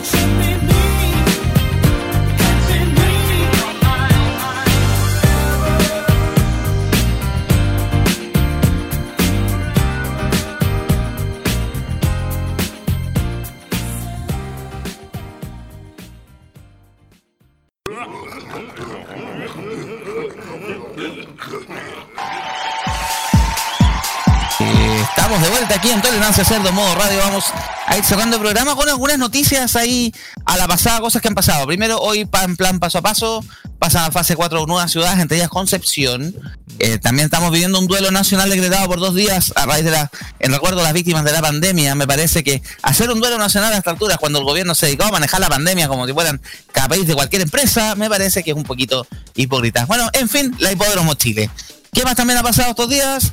Fin de los Juegos Olímpicos. Ayer finalizaron ya estos juegos extrañísimos, Juegos de Tokio 2020, donde Chile fue a puro hacer turismo, perdón, fue a, a competir y a ser amigos. Eh, fue uno de, los países, uno de los países criticados. No fuimos los únicos latinoamericanos que dimos jugo. Perú, Uruguay, Paraguay tampoco agarraron medallas y México están de muerte porque agarraron cuatro medallas de bronce. Y, mi- y mientras tanto, apenas una medalla o dos, si no me equivoco. Claro, y caso todo ese caso de Venezuela y de Ecuador, que fueron las grandes sorpresas de la jornada. Esto pasa, esto pasa porque hay que profesionalizar desde ya los deportes olímpicos Y también dejar que las federaciones, weón. Meterle mano a las federaciones. Porque vuelva ahí, digamos, aquí es donde, permi- permiso, Roque, ahí es donde se me viene la memoria el recuerdo de Eduardo Valé puteando a Sergio Santander, presidente del Comité Olímpico Chileno, año 96, previo al Juego Olímpico de Atlanta. No tiene idea, jugar y hacer amigos a los Juegos Olímpicos. Bueno, el- en tres años más tenemos tenemos a París 2024 con novedades, entre ellos sale el karate de Puerto Olímpico y bienvenido al breakdance. Llevemos a los Power Peralta loco para asegurar medallas, weón. Al tiro, al toque. Al toque, al toque. Yo también haciendo análisis de las medallas, Ya, Chile. ya, oye, podríamos llevar a Antonio Bodarovich, también baila breakdance como se También mueve, tenéis toda la razón, tenéis toda la razón. ¿Qué más tenemos? Convención Constituyente. La semana pasada se cumplió ya un mes de la actividad. Actividades que, bueno, la semana pasada hicieron hasta un par de ceremonias eh, eh, religiosas indígenas, otra conmemoración del mes. Luego, no sé si está a dos eventos de se convertirse en un eje la wea. Porque eventos que mencionas, digo, como tienes que vivirlo. Oye, la pregunta que quiero hacerte, Seba. ¿Es cierto que Teresa Marinovich hoy día nuevamente dio la cacha con su bad English? No sé, pero parece, no, me parece que el video era falso, pero no, el- el- ha sido bien. Mm, Bueno, el papel de Marinovich, eh, la dupla Marinovich, la dupla, ¿cómo lo pusieron? La dupla Kuma, Cubillos Marinovich. Hago la nota alta en la, la nota alta la constituyente, la derecha quedando. Esa talla la saqué de la red, en, en el políticamente incorrecto le pusieron la dupla Kuma. Cubillos No Marinovich. les queda mal, no les queda mal. No, para nada. Para, y queda, y queda impecable. Muy buen chiste. La dupla que el Kuma. chiste de Álvaro Sala. Estamos Alvarito Salas. La dupla de- de- sigue dando la hora en la Convención Constituyente. Lo que sí, ya tenemos algunos reglamentos. Estamos teniendo un par de líneas. Es que como la Convención Constituyente está avanzando, no con grandes apavientos, no con grandes. Por eso uno dice que van a puro tirarse las bolas, como la UDI que andaba exigiendo explicaciones. Que para qué sirve la Constituyente. Yo quiero explicaciones para qué sirve la UDI, pero nadie me las ha dado todavía. Hasta Cristian de la Fuente salió tirándole caga a la Constituyente. Por lo menos la Constituyente ha hecho algo más que vos en tu carrera en Estados Unidos, weón. No, No sé. ha, hecho, ha hecho- no, no, ha hecho algo más que eh, Cristian de la Fuente en los halcones, pues, weón, porque ese weón no hace nada en los halcones, pues. No, nada, las puras fotos nomás. De la, Es como Cristian de la Fuente- a, a- a Cristian de la Fuente le dice Santiago Wander, es, es algo inútil. Wander es que tiene el peor inicio de torneo nacional de la historia. Qué mal. Exactamente. 15 partidos sin ganar. Uy. ¿Qué más, ¿Qué más ha pasado estos días? Bueno, el día de hoy, Catalina Parot renunció a la Secretaría Ejecutiva de la Convención Constituyente. Duró un mes. Pucha, pelado, igual me da pena porque no va a conseguir plata para pagar el crédito. Con los famosos 700 millones. ¿De qué la, ahora, ¿en qué la van a pitutar? ¿En qué la van a poner? No sabemos. ¿Qué más también ha pasado estos últimos? Vamos a empezar otras cosas que han pasado estos días. Hoy día también creo que lo, ustedes me comentaron el, el vuelco que tuvo el caso de esta funcionaria de PDI asesinada en la granja, que no había sido nada asesinada por delincuentes, sino que parece que por los propios compañeros. Y hoy día creo que la familia se tiró, la tiró con ventilador. Contra su- los funcionarios de PDI. ¿Qué más tenemos también? Macarena Ripamonte en Viña del Mar reclutó nada más ni menos que al fiscal, ex fiscal Carlos, Carlos Gajardo para poder investigar cuánta plata se perdió durante la administración de Virginia Reginato. Como ustedes saben, en tantas comunas como se ha perdido plata en las comunas que entraron a cambio de alcalde. Oye, oye, pero que Ripamonti ficha a Gajardo es como es como que el país Saint Germain ficha a Messi, po. Ese es otro tema que está pendiente, supuestamente se sabía este- esta semana. Para ustedes saben, Messi renunció, o sea, Messi no sigue en el Barcelona. ¿Alguien se imaginó alguna vez a ver a Messi sin la camiseta del Barcelona? ¿Cómo va a ser De, de llorar por Messi, por Dios, me tienen las pelotas hinchadas con Messi. ¡Ay, Messi! Messi! Oye, justo estaba viendo. eh, De paréntesis, justo iban a lanzar esta semana el set de Lego del Camp Nou. Creo que van a tener que guardar ese lanzamiento por cierta parte. No, oye, ya, claro, oye, yo, no, yo comentarte, oye, ¿tú sabes cuánto yo- sí, eh, traduciría económicamente la salida de Messi al Barcelona? Más de 117 millones de dólares en pérdida en todo el año. Ah, poquita plata, poquito, un, un- un IFE cualquiera. Hablando del IFE, No, bueno, sem- que dijeron, dijeron, dijeron que el Barcelona que para ¿cómo se para suplantar la salida de Lionel Messi van a contratar a César Luis Notario. No, a Fernando, a Felipe Flores, se van a llevar para allá. Philip Flowers. ¿Qué más tenemos? Lo que menciona aquí el Matías, el nombramiento de Felipe Alessandri, alcalde de Santiago, como presidente del directorio del Centro Cultural Gabriela Mistral. ¡Qué pedazo de pituto ese! Increíble. Pero es Oye, A Don Oye, A Don Noren, ¿pero qué sabes de cultura? ¿qué sabe de cultura? Oye, este gobierno no nos gobierna Piñera, nos gobierna el espíritu de Yerúa dando premios de consuelo. Oye, eh, eh, me da miedo eso porque no vaya a aparecer Cati Barriado con un cargo. Va a aparecer Cati Barriado con un cargo, loco. no ahí yo me voy a empezar a preocupar con todas las millones Oye, pero si, pero si Felipe Alessandri tiene menos cultura que el Velázquez, weón. ¿Qué otras cosas han pasado? Bueno, estos días estábamos hablando del, estuvimos hablando ahí del fútbol, de que ganó Católica por fin, pero nadie quiere a Poyet. Luego, nadie quiere a Poyet, que lo único que queremos es que se vaya ese weón. Yo voy a hacer la gran Camaño. Yo voy a hacer la gran Camaño. Con gusto recibiríamos a Poyet del próximo año. con el hijo incluido, con el, eh, con el hijo cargado al cargado al esteroide. Sí, sí, pues para que le saquen la chucha un rato a Mauricio Viana, por favor.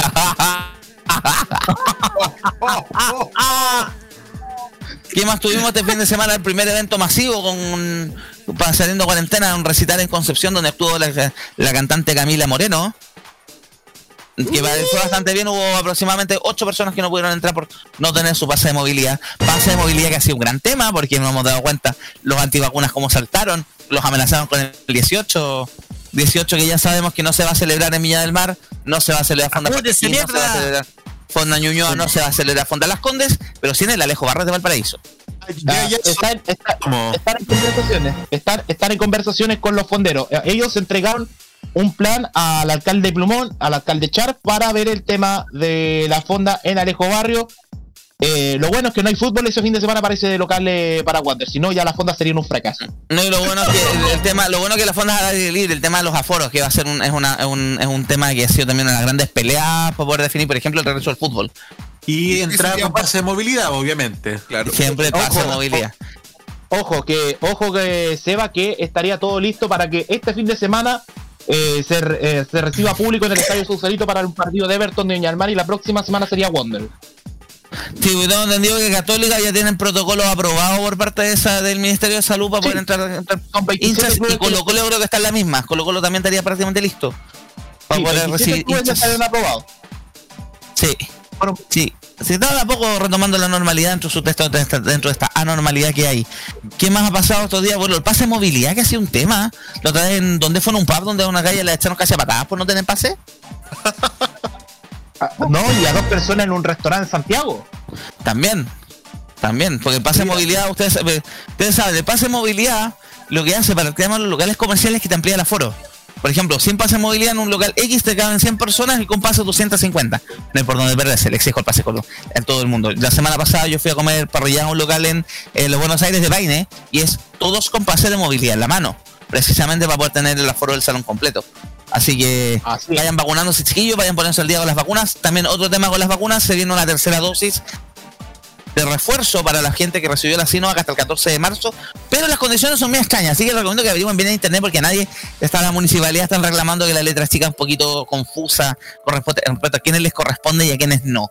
Por Qué un tema de edad y por un tema de, fecha, por un tema de fecha, algo que ha sido muy recurrente en este proceso de vacunación donde la dosis sigue llegando por goteo y eh, tampoco acá, eh, nadie sabe que, en qué orden a, a las municipalidades. Ya chicos, yo creo que ya sería hora de ir cerrando el programa. No sé si quieren decir algo más. Dale. Una última Seba. eh, hoy día en el Congreso Nacional se habló en la sesión para, en- para que entre a proyecto de Cámara la despenalización de la Lo hablamos del primer bloque, Jaime. Oh, sin pero te, te diste cuenta, pero te diste cuenta recién, no me diste cuenta que son puros juicios, son puros RN, Y una la- DC, y una DC. Joana Pérez de la democracia cristiana fue la nota alta. Literalmente le meó la sábana a Gallana Proboste con eso. Oye, eh, no, y además eh, van- después van a ir cuando vayan a las fiestas con Partiboy y van a predicar con el guañaño en la mano. Listo, buenas noches. Gracias. ya chicos, entonces algunos está alguien para el cierre, hacer su pasar su aviso publicitario, yo también quiero pasar los míos, así que adelante, no sé quién quiere partir cerrando. Yo, nos vemos el miércoles en eh, modo clásico y el jueves, ojo, Tecnomood, que ahora tiene podcast. Sí, pues tenemos, tenemos ya podcast en Spotify y este jueves también tenemos la el miércoles con la Quina vamos al lanzamiento. Yo ya le pega dije que yo no voy a trabajar el miércoles. Me van a tener que cubrir como sea. Eh, vamos al lanzamiento de Samsung que va a ser una de vuelta también de los eventos, eventos, los eventos presenciales. El lanzamiento de los plegables y vamos a ver con qué otra sorpresa nos sale. ¿Qué más también tenemos? ¿Alguien más que quiera dejar su aviso publicitario? Su aviso El lunes, hoy día, en un rato más, a las 9 de la noche en la cajita, vamos a hablar acerca de varias cosas, entre ellas el inicio de transmisiones de NTV. El canal cultural de- y familiar de Televisión Nacional ayer. Porque ayer por fin me enteré que existía Ministra de Cultura, weón. La vi en la programación de fue impresionante. Había Ministra de Cultura, no tenía idea. ¡Apareció!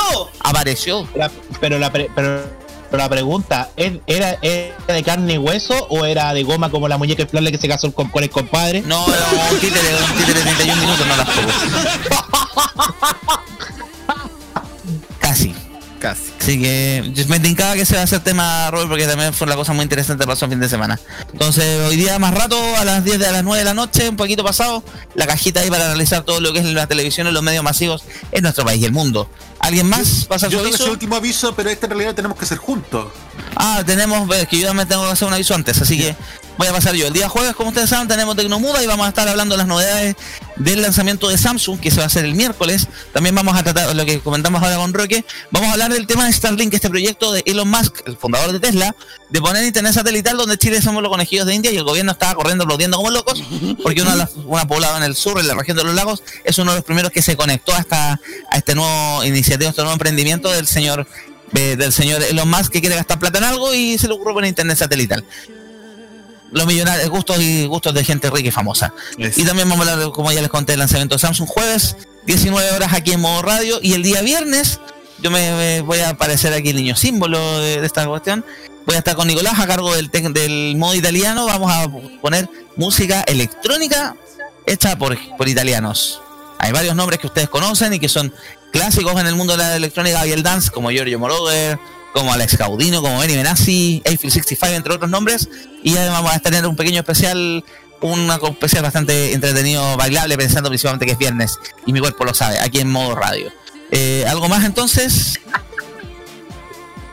No, por el momento nada. Por, eso, Por el momento nada, ya cerramos entonces la cortina del día de hoy en Tolerancia Cerdo Modo Radio. Muchas gracias, Roque, Matías, Nicolás, Roberto y a Jaime Betanzo que se sumó a última hora, se subió al carro del aquí de las noticias con tema del calentamiento global. Nos escuchamos entonces el próximo jueves, o sea, el próximo lunes, próximo jueves en mi caso con el Tecnomood y el viernes con el modo italiano, pero Tolerancia Cerdo vuelve el próximo lunes. Estamos disponibles, hasta ustedes saben, en distintos servicios de podcast como Anchor, Spotify, eh, Google Podcast. Así que nos pueden ir escuchando por si no escuchan el programa ahora completo, pueden escuchar ahí en diferido, en elegante diferido. Muchas gracias por la paciencia, nos vemos la próxima semana, que tengan una gran jornada estos últimos próximos siete días. Hasta luego, Chabela, Chacabuco, Chayam.